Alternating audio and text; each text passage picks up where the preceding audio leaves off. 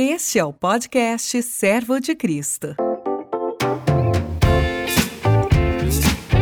Hoje, Ana Lúcia Bedix, Madalena Moloshenko e Kefren de Moura continuam a conversa iniciada no episódio anterior e discutem sobre o ministério feminino na educação e na teologia. Sejam muito bem-vindos novamente ao podcast do Seminário Teológico Servo de Cristo. Nesse episódio, a gente vai continuar a conversa que a gente teve no episódio anterior, uh, onde a questão aqui da mulher está em foco. E no episódio de hoje, a gente vai falar sobre ministério feminino na educação e na teologia. Mas eu gostaria realmente de começar pedindo para que a Madalena, a Kefren e depois eu, Ana Lúcia, para que a gente se apresente para quem está nos ouvindo. Meu nome é Madalena de Oliveira Moloshenko. Uh, eu trabalho mais especificamente com a área da educação cristã, na educação teológica, na educação cristã também, nas atividades de igreja. E estou aqui vinculada ao corpo docente do Servos de Cristo e de outras instituições de teologia. Olá a todos, eu sou a Kefren de Moura, é, eu sou biblista, eu trabalho com tradução da Bíblia, na verdade, né? E pesquiso a mulher e feminino na Bíblia hebraica. E eu trabalho na Sociedade Bíblica do Brasil como consultora de traduções bíblicas. Eu sou Ana Lúcia Bedix. Eu trabalho há muito tempo com novas gerações, principalmente com pré-adolescentes e adolescentes. Eu sou professora aqui também no Servo de Cristo e ensino sobre ministério de adolescentes. Hoje a gente vai falar sobre ministério né, feminino e educação na teologia. Eu, antes de, de começar, queria fazer um, uma observação, né? Quando a Catherine se apresentou como biblista, como trabalhando na área de tradução, a gente tem poucas mulheres trabalhando nessa área, né? Então é muito bom poder estar aqui com você, Catherine, e ouvir um pouquinho sobre o seu trabalho, numa área que a gente não ouve tanto, né, Madalena? Exatamente. E eu queria começar conversando com vocês, né, sobre uma questão que pode estar na cabeça de muita gente e às vezes está até na nossa, né? Será que a teologia, ela é uma ocupação para a mulher? Ah, seria bom a gente se perguntar se teologia é uma ocupação, né? Mas com certeza há espaço para a mulher no campo da teologia, até porque hoje a teologia está muito mais aberta, né? Se você olhar lá para a Idade Média, ela ficava confinada aos mosteiros, às escolas, e ficava eh, ali dentro, se construiu um universo da teologia. E hoje não, né? A teologia, ela ocupa os espaços de toda a sociedade e ela mobiliza a sociedade para a discussão da teologia e seu papel. E, evidentemente, como nós já discutimos até no bloco anterior, né? Sobre a importância da presença dessa mulher na teologia, com esse olhar, com essa visão do feminino, não só não do feminista, mas do feminino. Uhum. É um olhar diferente, uh, o olhar do homem, o olhar do homem para com a teologia, né? Para a compreensão do ser humano, para com essa abertura para a visão do homem integral. Um, pode ser um pouco mais difícil, um pouco mais fácil, a depender de muitos contextos, de muitas histórias e muitas culturas, mas sim, com certeza há um espaço para a mulher na teologia bem colocado. Eu acho que a, a gente poderia se perguntar se algum espaço é interdito para a mulher. Porque acho é. que qualquer espaço que a mulher queira ocupar, ela tem todo o uhum. direito de ocupar, e a teologia é um deles, né? É, e eu acho que o tema da teologia, ele ocupa nosso interesse como seres humanos desde sempre. Acho que desde que a sociedade existe, desde que existem seres humanos, a gente está interessado em entender nossa relação com Deus, é, temas importantes que, que nos afligem, né? O que, que é a vida, qual que é o nosso sentido, morte, né? Então, eu acho que a teologia faz parte da nossa vida, ela dialoga com as nossas experiências aqui com, no mundo, ela dialoga com as nossas aflições, nossos, né, nossos temores, e enquanto mulheres, a gente tem nossas questões, inclusive particulares, né? Que transcendem um pouco a questão do masculino, porque o nosso gênero nos implica aqui algumas outras dúvidas uhum. e questões que não estão, né? Maternidade, vida, questões, né? O corpo feminino, coisas que foram tão tolhidas ao longo da história, tão cerceadas, né? A, a questão realmente da sexualidade feminina. Então, são temas que a mulher sim se interessa, sim quer abordar, e na teologia há espaço para esse tipo de questionamento, de reflexão e de estudo. Não que seja fácil ou simples, eu ainda acho que para muitas mulheres estar é, nessa posição de estudar a Bíblia, estudar a, a questões de Deus, a religião, é, a espiritualidade, às vezes é um espaço desconfortável, ainda incomoda muitas vezes. Uma grande teóloga falando sobre um tema ainda às vezes choca. Poxa, uma mulher falando sobre isso. Não deveria chocar, não deveria uhum. nos espantar que a mulher esteja nesses espaços. Mas que foram tantas vezes, por tantas vezes, né, é, relegados ao masculino, que hoje a mulher ainda, ainda parece que está lutando. Claro que a gente descansa nos ombros daquelas que lutaram antes da gente, que nos dão hoje a oportunidade de estudar, de livremente, né, cursar um, uma, uma universidade, de aprender algo, mas eu vejo assim que muito se caminhou e eu acredito que hoje a teologia é o espaço da mulher, da mulher que tem curiosidade, que tem interesse, que tem vontade, que se relaciona com Deus, tem o seu particular com Deus, né, que quer descobrir mais sobre as coisas e quer exercer o um ministério. É, eu não, não tenho dúvida, né, de que é uma ocupação para a mulher, sim. Pode não ser tão comum a gente não vê tantas mulheres envolvidas na teologia, mas é uma ocupação para a mulher, sim. Quando a gente lembra que homens e mulheres é que constituem o corpo de Cristo. Quando a gente lembra que homens e mulheres é que são chamados por Deus para exercerem os seus dons em todos os ministérios. Quando Deus nos chama, ou quando Deus capacita alguém, o gênero não pode ser um impedimento. Uh, eu acho que homens e mulheres são chamados, né, a servir juntos. Só que a gente muitas vezes se perde nas diferenças, nas distinções de papéis de gênero, na hierarquia, uhum. e a gente deixa de focar no que a gente tem em comum, né? O fato de sermos co-herdeiros uhum. com Jesus, né? O fato de todos recebermos o chamado de Deus né? O fato de sermos filhos amados de Deus. Então, muitas vezes, as divisões, né, ou as disputas aí por espaço ou pelas diferenças, elas acabam se sobrepondo ao que a gente tem em comum e a gente perde força como corpo de Cristo. Exato.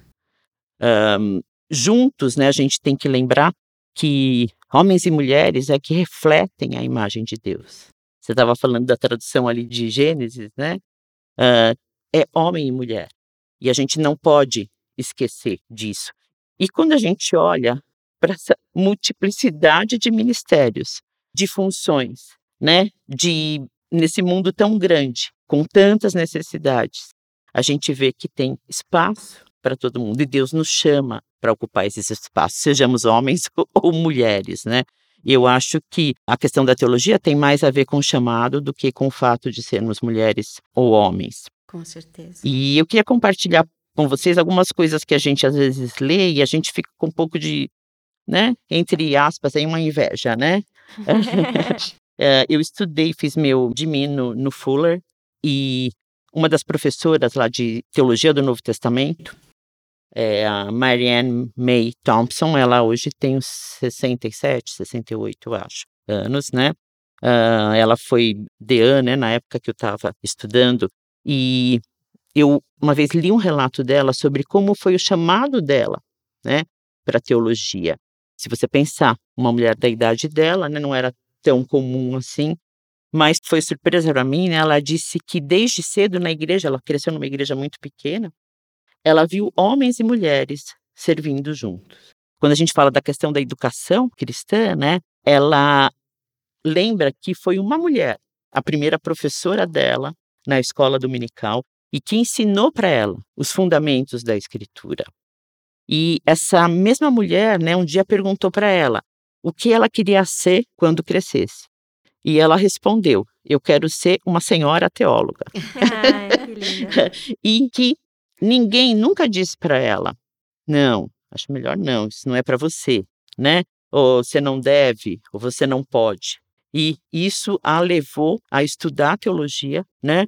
A ensinar teologia hoje. E é muito interessante, às vezes a gente não dá tanta importância para essa função da professora ali de criança da escola dominical, mas como essa mulher que está ensinando ali pode ser um exemplo, né? Pode ser uma inspiração. Ela pode motivar, ela pode encorajar as meninas que estão ali aprendendo com ela. No meu caso, foi vendo uma missionária e a atuação dela é, na Índia, que quando eu era muito pequena, meu coração começou a pular mais forte por, por não sei, qualquer coisa que fosse, missões, né? Ir ao. Eu, meu sonho quando eu era criança era ir ao campo, ir à África, evangelizar os povos africanos. Eu ainda não entendia, né? Minha visão era muito ainda pequenininha, muito incipiente do que, que era missões. Mas eu tinha. Quando eu a vi, né, foi um exemplo muito grande. Eu falei, poxa, que mulher é essa, né? Que, que abriu mão da sua vida, que foi para outro país, que tem criado ali comunidades de fé, tem visto os milagres acontecerem e me chamou muito a atenção. E de fato me inspirou. Eu não sabia que quando eu ficasse adulta, minha forma de fazer missões seria tão diferente da dela. Não iria uhum. viajar necessariamente para a Índia ou para a África, e certamente, mas certamente faria missões com, com o meu trabalho, né, com a minha dedicação à tradução. Mas realmente, assim, né? E marca, marca e faz com que a gente perceba que é possível essa identificação, né? enxergar em mulheres é, empoderadas, né? Em mulheres que, que têm um ministério, que ensinam. Enxergar, olhar para essas mulheres é algo inspirador, né? E ajuda a gente também a trilhar nosso caminho. Eu me lembro quando a minha mãe comprou para minha irmã, que é um ano mais que eu, ela comprou um material de flanelógrafo, porque a minha irmã tinha acabado de fazer o seu curso normal, naquela época a gente chamava assim, né? E ela provavelmente ia ser professora, e a minha mãe comprou aquele material para ela. Um material de alfabetização, de aula de ciências, de geografia, de história, etc. E, mas a minha irmã resolveu por outros caminhos, ela resolveu fazer enfermagem. E ficou aquele material lá e a minha mãe perguntou: "Você quer?" Eu falei, eu quero porque eu vou dar aula. e eu fui caminhando por essa escolha, por essa opção. Uh, quando os meus filhos, e mais especificamente para a educação cristã, foi quando meu marido assumiu o pastorado numa igreja e lá não tinha nada, nada, nada para as crianças de três anos de idade, que era a idade do meu mais velho, e a, a outra era bebê. E eu falei assim: não, isso não pode ficar assim. Eu preciso entender como é que se organiza uma sala para crianças de três anos. E eu já tinha feito magistério, já tinha feito educação infantil, etc. E foi aí que comecei a explorar os livros, frequentar cursos, fazer capacitações e, e fui levando o pessoal do interior para São Paulo para fazer os cursos e eu fui me envolvendo, me envolvendo, me envolvendo e também, é, por causa desse envolvimento todo, acabei fazendo faculdade de pedagogia e cursos de pós-graduação, e, e por aí foi indo. E também nessa formação toda e nesse envolvimento todo, também me envolvi muito com a educação teológica, 32, 34, quase 36 anos na educação teológica e coordenação de cursos de teologia, inclusive. Então, eu lembro daquela história, do comecinho da história de flanelógrafo, que eu uhum. falei para minha mãe, eu quero, eu quero esse material. E olha, fiquei com esse material, eu diria, até uns cinco anos atrás eu ainda tinha esse negócio guardado, guardado, utilizando e, uhum. enfim, fui dando partes, outras partes. E eu acho interessante, né, como que na visão da minha mãe era essa minha irmã que tinha que ser a professora. Sim. E ela acabou escolhendo outros caminhos. E, e sempre, e daí para frente, sempre envolvida nas questões de educação cristã e de educação teológica. E tem sido um prazer, tem sido uma alegria, tem sido uh, uma motivação para uhum. mim é, escrever, trabalhar, fazer capacitação. Uh, eu estava olhando a minha agenda, os próximos três sábados estão envolvidos com capacitações em algum aqui, lá uhum. e lá. Então tem sido mesmo um prazer, uma alegria. E eu dou graças a Deus porque um dia ele colocou aquele flanelógrafo na minha mão e me encaminhou por essa trajetória toda de vida que eu tenho desenvolvido até agora. Eu sou muito grata a Deus pelas oportunidades. Amém. É muito interessante ouvir as histórias de vocês, né? E ver como Deus age uh, nas nossas vidas, como Ele nos conhece e como ele nos chama de forma diferente. Diferente de vocês, eu não cresci na igreja. Meus pais eram cristãos, mas assim, a gente, aquele nominal só, né? A gente não frequentava igreja, não cresci na igreja. Uh, estudei num colégio cristão, mas eu era meio revoltada, meio rebelde. Acho que por isso fui trabalhar com adolescentes, né? meio rebelde nessa área, tá? Mas era boa aluna. E acabei me casando com meu marido, que é cristão, batista, cresceu na igreja, o avô era missionário. E desde cedo, como eu não tinha envolvimento nenhum com a igreja, a questão né, que apareceu foi como vai ser com os nossos filhos. E a minha resposta foi: contanto que eu não tenha que ir, você pode levá-los para a igreja. E todos os domingos eu arrumava as três crianças e o meu marido levava para a igreja. E meus filhos começaram a me chamar para ir para a igreja.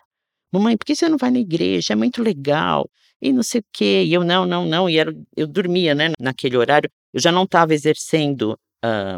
Eu falei que era, sou veterinária? Não, né? Ah, então, porque a minha formação básica, você vê que Deus pode fazer de tudo, né? Usar de tudo. Né? Uh, eu fiz veterinária, trabalhei com veterinária. Uh, nessa época eu já não estava trabalhando, porque tinha três crianças pequenas e cuidava dos três, não tinha muita ajuda. E eles começaram a me chamar, e eu, não, não, não. Meu marido me chamou para um curso que tinha na igreja sobre relacionamento de casal. E eu fui e fiquei muito surpresa de ver, né, que as pessoas uh, falavam da graça de Deus, a graça de Deus. E eu pensava, gente, que graça de Deus é isso? Deus não está preocupado com o seu casamento, né? Então era aquela questionava muito, mas acabei numa certa hora cedendo ao convite dos meus filhos, acabei cedendo, conheci pessoas na igreja que me convidaram para participar de um pequeno grupo de estudo bíblico. E eu que nunca tinha aberto uma Bíblia aos 33 anos, comecei a estudar exatamente o livro de Romanos.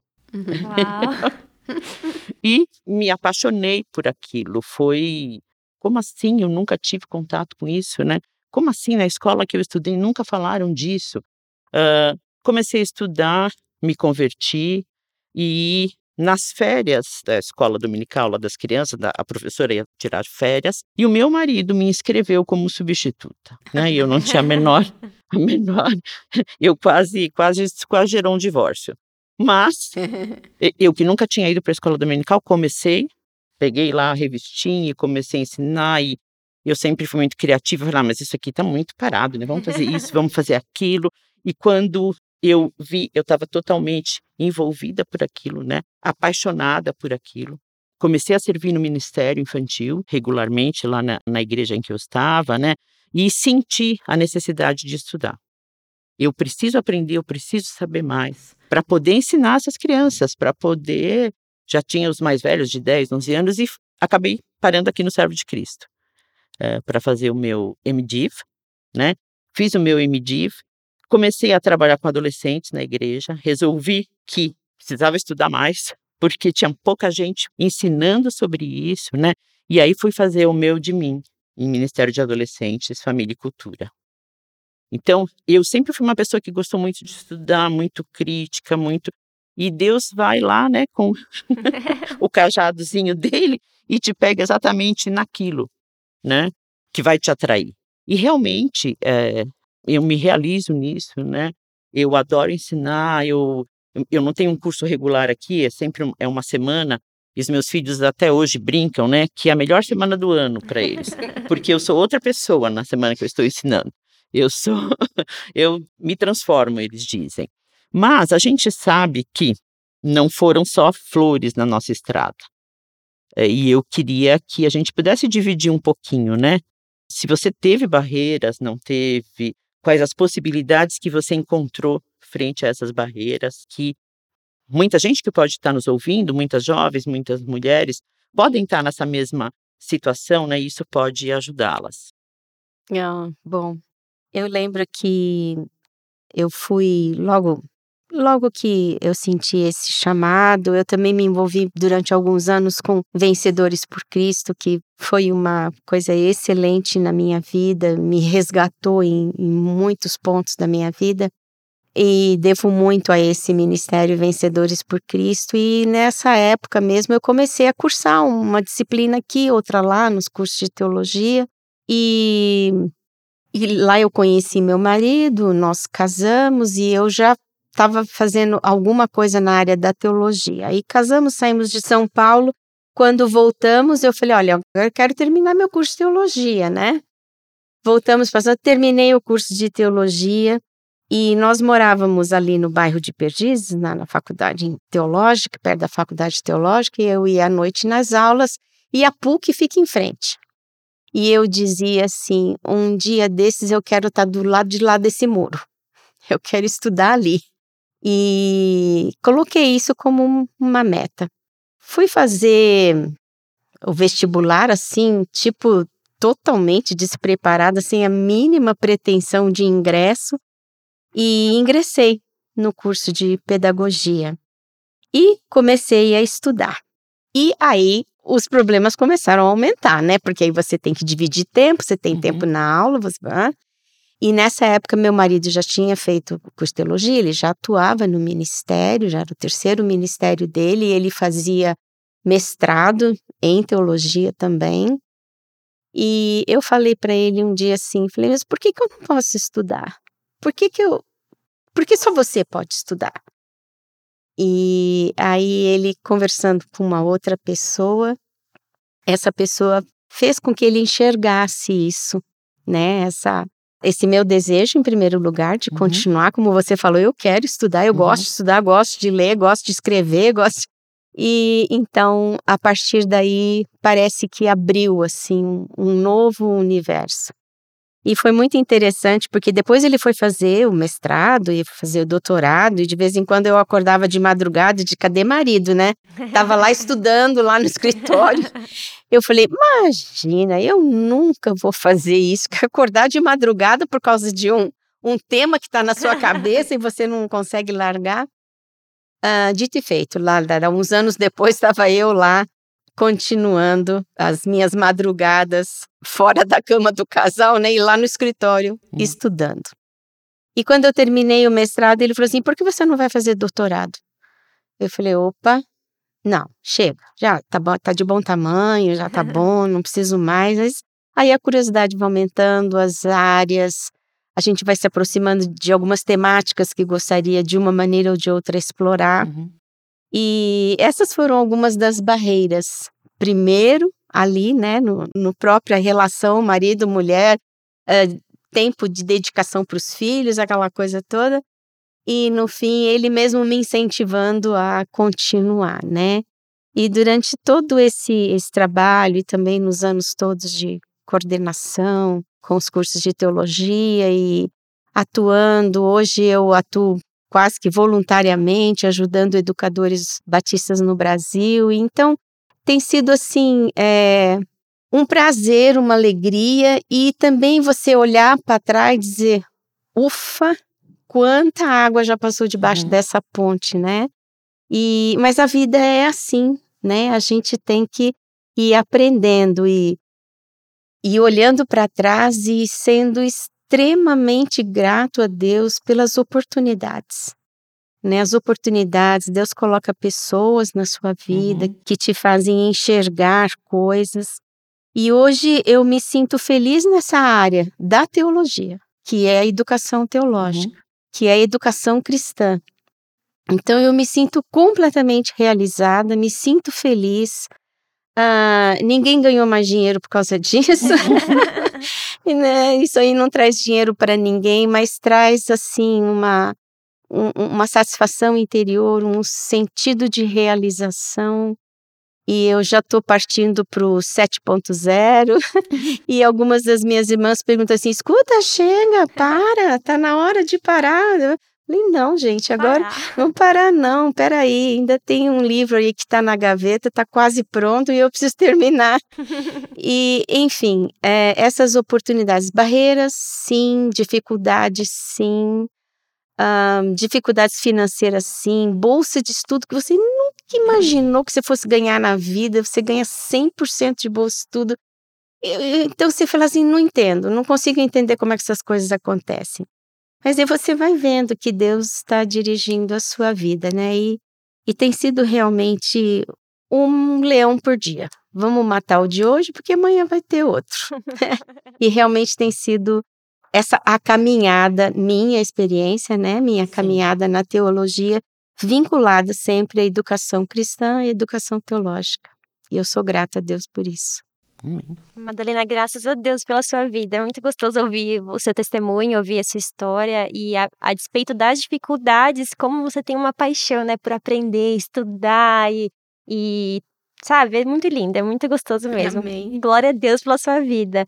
É, no meu caso, acho que tem um pouco alguns pontos de toque aí entre nossas histórias, porque eu não sei, eu não via muita perspectiva de estudar quando eu era pequena, assim, é, sempre estudei em escola pública, sou filha de pais divorciados, bem cedinho meus pais se divorciaram, então minha mãe era mãe solo, criou eu e meu irmão com muita, muita dificuldade, do tipo não ter livros para levar na escola, não ter uniforme escolar, coisas, o básico a gente não tinha. Às vezes não tem nem o que comer para ir para escola. Então eu não via que o meu futuro era, ó, oh, todas as portas estarão abertas para você, com o que você quiser ser e estudar você será. Eu via com muita dificuldade. Mas eu sempre, eu costumo dizer que eu acho que as coisas fáceis não são para mim, assim, porque assim que eu terminei a escola, é, muitos dos meus amigos tinham a oportunidade de fazer faculdade particular e eu não, com certeza não, porque não tinha como pagar. Então, para mim, assim, se eu quero estudar, vai ter que ser uma pública. E para fazer pública, eu estudei a vida inteira escolas públicas com um baixo nível de qualidade. Então, Catherine, rala aí para estudar. E foi o que eu fiz, ralei para estudar. E surpreendentemente, assim, pela graça de Deus, eu costumo dizer, não é nada meu, veio dele. Consegui ingressar numa universidade pública, fiz minha graduação na universidade pública, fiz a pós-graduação, o mestrado na USP também, fiz o doutorado na USP. Fiz mais de uma graduação na USP, inclusive. E isso é de Deus, assim, eu não, cons não consigo atribuir a mais ninguém. Não teve nenhuma outra ajudinha, assim, algum. Não, foi o próprio Deus que nos dá saúde e uhum. força de vontade e ganas de. E, e na graduação, na, na primeira graduação, que foi História, minha primeira graduação, eu descobri que a USP tinha um bom departamento de estudos bíblicos, de estudos hebraicos. Sim. E comecei lá na FEFELEST e comecei a fazer disciplinas no hebraico bíblico. E aí descobri que é possível academicamente estudar a Bíblia, que é possível você estudar de um ponto de vista, né, arqueologia, literatura, antropologia, teologia, juntar tudo aquilo e fazer um bom estudo da Bíblia. Eu não sabia que isso nem existia, não passava na minha cabeça que isso era uma coisa possível. E aí me apaixonei, falei, é isso que eu quero estudar, quero caminhar por esse, por esse ponto. A minha dissertação de mestrado foi a primeira na USP na área de Bíblia, de tradução da Bíblia. O que é maluco, porque a, a tradução da Bíblia é muito fundante, né? Muito importante para a tradução. E a minha foi a, minha, a primeira. Inclusive, uma coisa engraçada sobre as dificuldades, os perrengues que a gente passa, é que o meu orientador do mestrado, antes de me encontrar, a gente trocava e-mails sobre o meu tema de pesquisa. Então, um dia nós fomos nos encontrar lá na USP num café. E aí, quando ele, eu cheguei, ele estava sentadinho, eu dei um tchauzinho e falei, professor, tô aqui, quando você quiser, você pode me chamar. Daí ele me olhou, tá, tá e continuou conversando com alguém que estava conversando. Passou 5, 10 minutos, né? E eu lá perto, olhando para ele, esperando ele dar uma brecha para me atender. E aí, ele me olhou e falou: Desculpa, o que, que você quer mesmo? Daí eu falei: Eu sou a Catherine, né? Sou a aluna que tá né, falando uhum. sobre a, a dissertação de mestrado em Bíblia. Ele olhou: Catherine? Bíblia? Eu achei que com esse nome, estudando tradução da Bíblia, fosse um homem velhinho, barba branca, que eu encontro você, essa menina, entre aspas, né? Essa menina é uma mulher estudando a Bíblia, tradução da Bíblia. E aí a gente deu risada, isso virou uma, uma brincadeira entre a gente, né? Mas até hoje parece que surpreende, né? Uma mulher na área de tradução.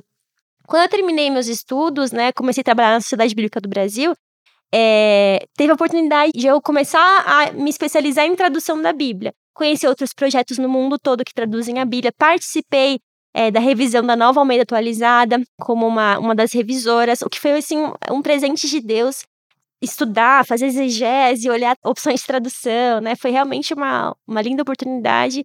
E eu falo que tudo é da, é da graça de Deus. Ainda hoje eu encontro algumas barreiras, principalmente em relação à idade, gênero também, né? Poxa, uma mulher fazendo isso. E ao mesmo tempo tem grandes surpresas em relação a uma boa acolhida das próprias mulheres. Às vezes eu vou como representando a SBB para algum lugar, uma igreja, a gente vai contar um pouco da tradução, né? As mulheres se sentem tão identificadas, né? Sempre depois das palestras elas vêm me abraçar e falam: "Puxa, que legal que você é mulher e tá nesse meio, que tá estudando a Bíblia". Então, assim, tem os seus percalços, suas dificuldades, tem o nosso suor, nossas lágrimas ali na caminhada, mas ao mesmo tempo tem muita gratidão a Deus e coisas muito lindas acontecem também, né, na nossa caminhada. E por isso que eu acho que não dá para desanimar, assim, né? Uhum. Por difícil que seja, a gente tá aí com a cabeça erguida, e caminhando na direção que a gente sabe que a gente tem que ir. Que Com bom. certeza. Eu fico muito grata a Deus pela, por tudo que ele fez na vida de vocês, né? Madalena, Catherine, porque, pelo que ele fez na minha vida também, em relação ao ministério. Lógico, as dificuldades aparecem, a idade às vezes pode ser um impedimento, né? Eu comecei a estudar teologia com 42 anos, né? Depois de já ter feito uma faculdade que não tinha nada a ver com teologia, que era medicina veterinária, com filhos na adolescência. Uh, então, isso era bem difícil, essa coisa de estudar de madrugada. e eu tive muita dificuldade com as línguas, né? Com grego e hebraico. Um, qual foi um, uma dificuldade para você, grego e hebraico? Eu tenho nome, né, para eles. Porque você estudar línguas assim depois de uma certa idade realmente é difícil. Tinha dificuldade de alguns homens que eu conhecia da igreja, na igreja, né? E diziam assim: Mas você quer estudar para quê? Mas por que você está fazendo isso? Nossa, que sacrifício. Mas para quê? Você ensina adolescente. Uh, então, tinha essas dificuldades, tinha a questão de conseguir dividir o tempo, né, de marido, filho, tudo isso. Eu realmente tive alguns percalços aí, né, uh, no ministério, mas eu enxergo que muitas vezes, né, quando Deus me tirou do ministério infantil, me colocou no ministério com pré-adolescentes e adolescentes, depois Deus me tirou desse ministério e abriu as portas para eu fazer o meu doutorado. Né? Então, talvez se eu ficasse ali no ministério, talvez eu nunca tivesse ido em frente, feito meu doutorado, que era é. numa outra língua, né? É. Por mais que você tenha fluência, não é a mesma coisa na academia. É... Eu, eu fui muito ingênua, né? Não sabia o tamanho do, do problema que eu estava arrumando. A exigência é bem maior, né? Bem maior. Sofri muito, mas fiz, muito grata a Deus, porque eu também vejo a mão dele em cada obstáculo, né? A, me ajudando a transpor aquele obstáculo, né? Uh, então, muito, a gente tem muito que, depois que a gente olha a nossa trajetória, mais, mais a agradecer e a louvar a Deus do que as nossas dificuldades vão ficando pequenininhas, Com né? certeza. E, continuando aqui a nossa conversa, a gente está falando muito de educação e de estudar, eu queria saber se vocês têm autores que vocês apreciam, e obras, autores ou obras que vocês indicariam para quem está iniciando na teologia? Bom, eu costumo dizer que eu não sou teóloga. eu tenho teologia, mas eu não sou teóloga, uhum. eu sou uhum. educadora. Uhum. E os meus autores estão todos vinculados, estão, estão todos voltados a essa temática. Um, então, eu tenho aí Richards, Pasminho, Down e alguns autores brasileiros que têm também trazido contribuições muito boas para a área da educação cristã. E o que me tem me mobilizado ultimamente, tem me levado a desejar aprofundar aí um pouco mais nas pesquisas e é a respeito da contribuição das ciências sociais para o campo da educação uhum. cristã. Então, quando eu falo de ciências sociais, eu me refiro às que estão também vinculadas à área da educação, como filosofia da educação, história da educação, psicologia da educação, sociologia da educação. Então, essas, esses quatro campos, grandes campos, né, de estudos, têm me, me mobilizado a aprofundar um pouco mais uhum. nisso. E recentemente, estudando ali um pouco a respeito da, tentando enxergar nos autores da história da educação como é que era essa educação hebreia, como é que era essa educação grega, romana, que tanto trouxe influências para a educação judaica e tudo mais. Então, é, isso hoje é a minha tem se tornado ali o meu fomento de buscas, vamos dizer assim, né? Querer estudar os teóricos da educação, né? O que que esses teóricos da educação trazem para dentro do conceito de educação cristã, né? Uhum. Porque quando você olha para todos esses teóricos, certamente eles são todos teóricos, né? São todos teóricos, mas é, o que de bom eles têm para a educação cristã, né? Então, porque Paulo Freire era socialista, eu vou deixar toda a teoria de Paulo Freire de fora, uhum. né? Porque Vygotsky era marxista, eu vou deixar tudo, tudo que ele escreveu de fora. Ah, porque Piaget não era cristão, eu vou deixar tudo, tudo, tudo fora. Então, essas coisas me intrigam e eu tenho uma vontade enorme de querer até conversar com outras pessoas, formar um grupo de pesquisa sobre isso, para a gente poder conversar, trocar uhum. e, e entender como que essas ciências podem conversar, dialogar com a educação cristã. Então, esse tem sido o meu mote hoje, né? Minha, minha vontade de parar de fazer tudo o que eu faço e ficar só com isso. E tem sido uma, um grande desafio também, né? Uma grande vontade minha de querer mergulhar um pouco mais nisso daí. E eu acredito que esses são os meus autores preferidos, né? Os autores da educação.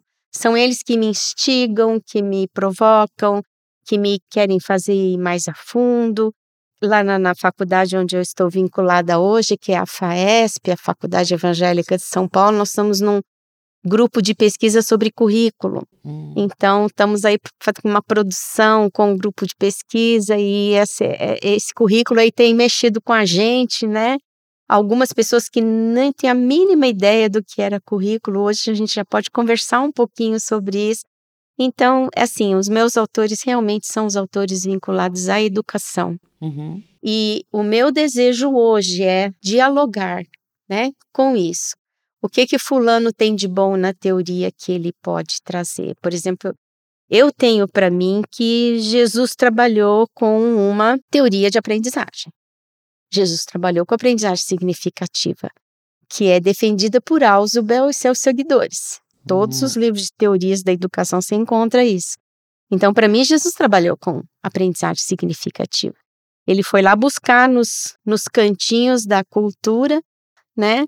O que é que a, o que que estava no, no, no, pensamento do povo, o que que estava na estrutura mental desse povo, para trazer isso para o que é o reino de Deus, uhum. que era o que ele estava anunciando, né?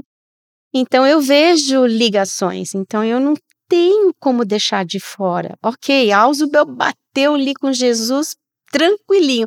E os outros, né? O que, que nós podemos dizer dos outros? Então, existe aquela aquele ditado, né? Não vamos jogar fora a água do banho com o bebê e tudo. É.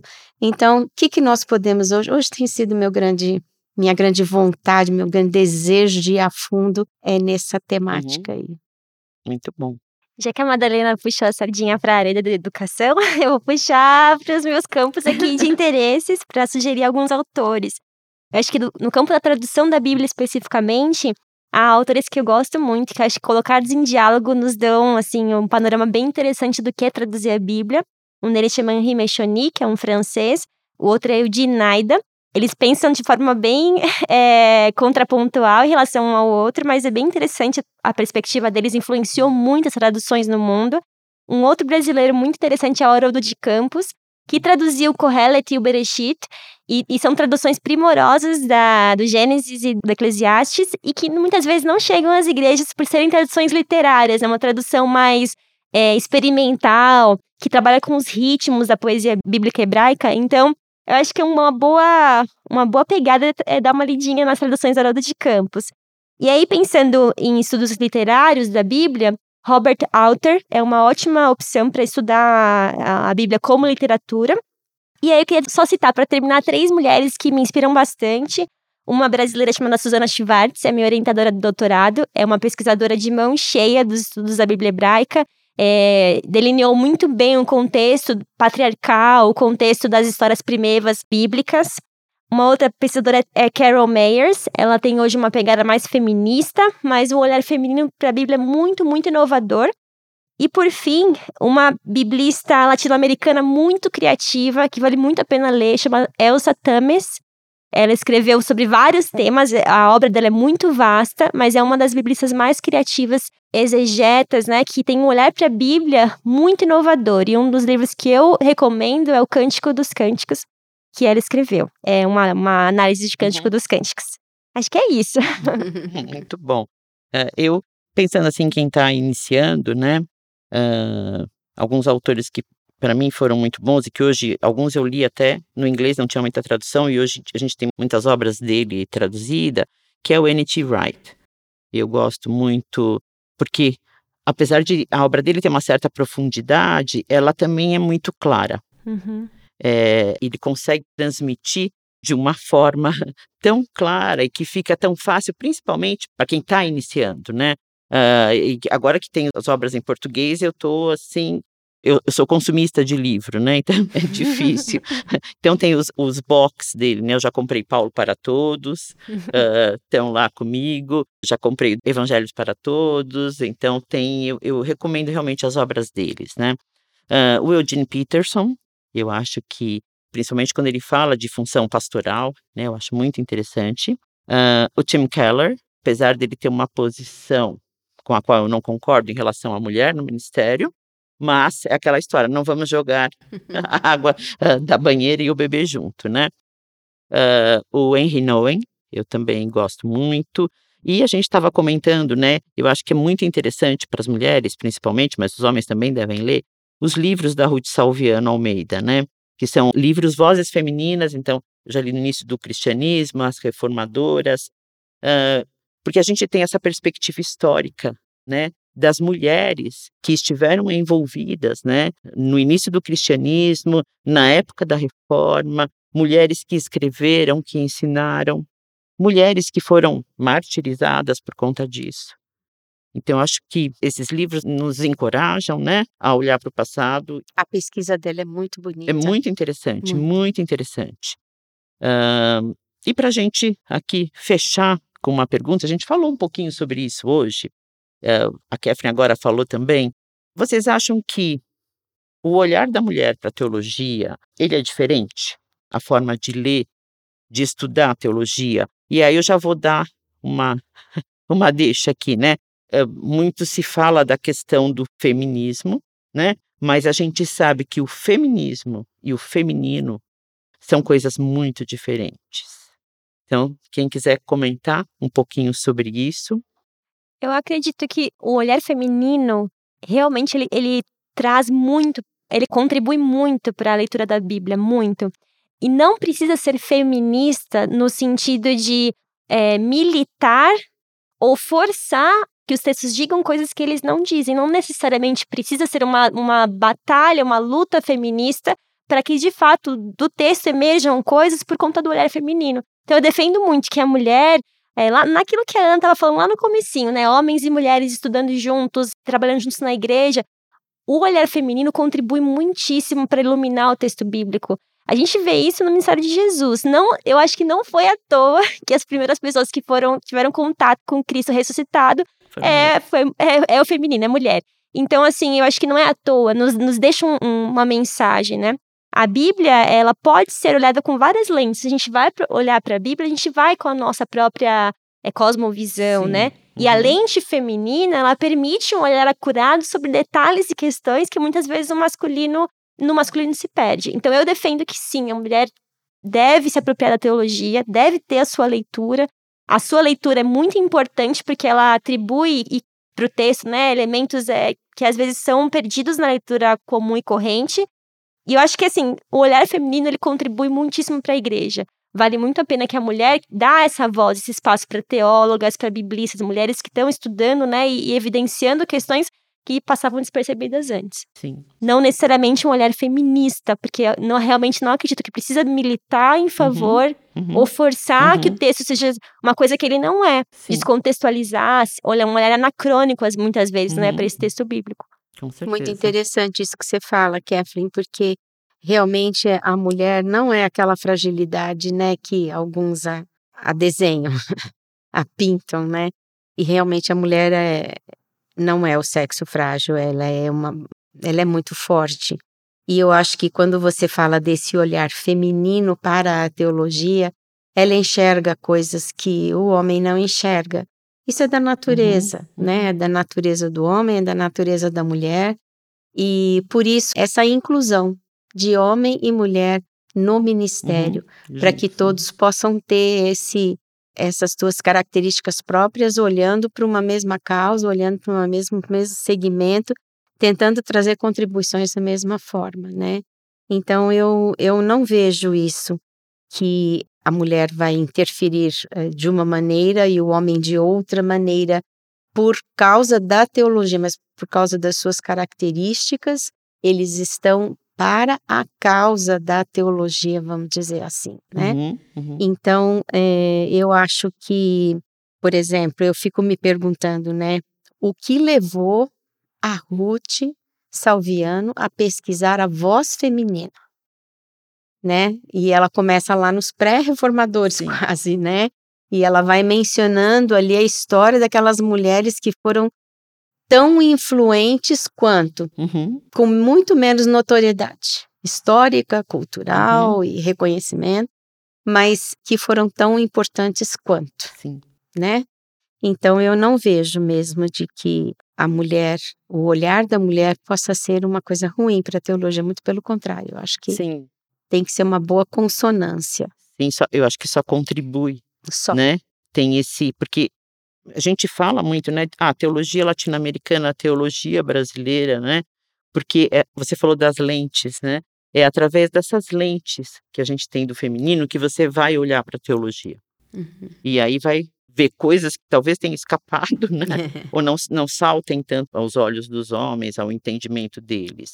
E a gente precisa fazer muito essa diferenciação, né? O, a teologia feminina e da teologia feminista. Então são coisas muito diferentes, né? Eu não creio na teologia feminista, mas na teologia feminina, que é um olhar para a teologia com essas lentes de mulheres, de mulheres da realidade brasileira, né? Então é muito, eu acho que é muito enriquece, uhum. uh, não se perde ou não ou não atrapalha. Bom, a gente já que estourou aqui o nosso tempo de conversa, mas foi muito bom. A gente pode conversar horas aqui e não parar no assunto. Eu espero que a gente tenha lançado luz aí a alguns assuntos, alguns aspectos, né? Que as mulheres possam procurar esses livros, esses autores, essas indicações que a gente deu aqui nesse episódio, no episódio anterior, e esses dois episódios inspirem as mulheres, né? Que estão nos ouvindo, uh, que se dediquem ao estudo da teologia, aquelas que têm o chamado para isso. E agradeço muito a participação de vocês, foi um papo realmente muito gostoso. Se vocês quiserem um só dar uma palavra de encerramento, é. Foi um prazer conhecer a Kathleen e você um pouco mais de perto, que a gente se, se conhece nas reuniões Sim. online, porque nos pegamos, pegamos começando é. no Servos de Cristo em meio à pandemia. É.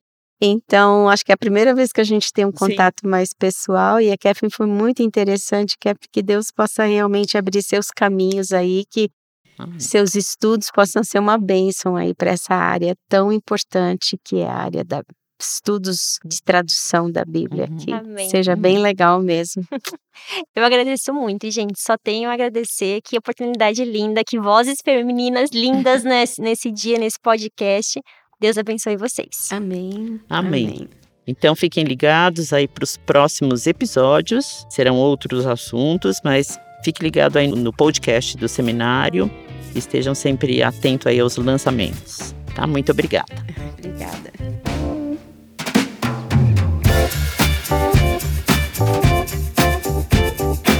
Você escutou o podcast Servo de Cristo.